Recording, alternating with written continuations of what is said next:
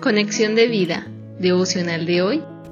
Hijos de Dios sin transformación. Dispongamos nuestro corazón para la oración inicial. Padre amado, no quiero ser una persona tibia o falsa, que se enorgullezca de ser llamado tu Hijo, pero que con mis acciones lo niegue. Te pido que por el Espíritu Santo que mora en mí, me redargullas y me lleves a corregir todo aquello que está en contra de tu buena, agradable y perfecta voluntad. Por Jesucristo mi Señor. Amén. Ahora leamos la palabra de Dios. Romanos capítulo 12 versículo 2. No os conforméis a este siglo, sino transformaos por medio de la renovación de vuestro entendimiento, para que comprobéis cuál sea la buena voluntad de Dios, agradable y perfecta.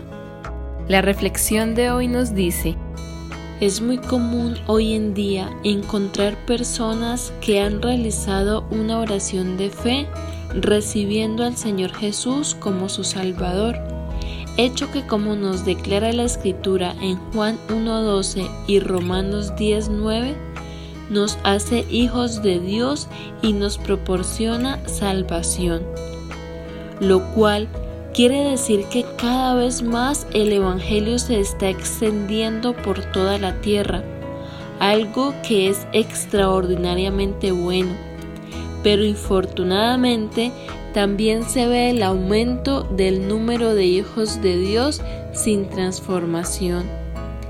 Hijos de Dios que siguen haciendo la voluntad de su carne y de sus pensamientos tal como lo hacían antes de conocer a Dios, así como nos lo dice Efesios 2.3 entre los cuales también todos nosotros vivimos en otro tiempo en los deseos de nuestra carne, haciendo la voluntad de la carne y de los pensamientos, y éramos por naturaleza hijos de ira, lo mismo que los demás.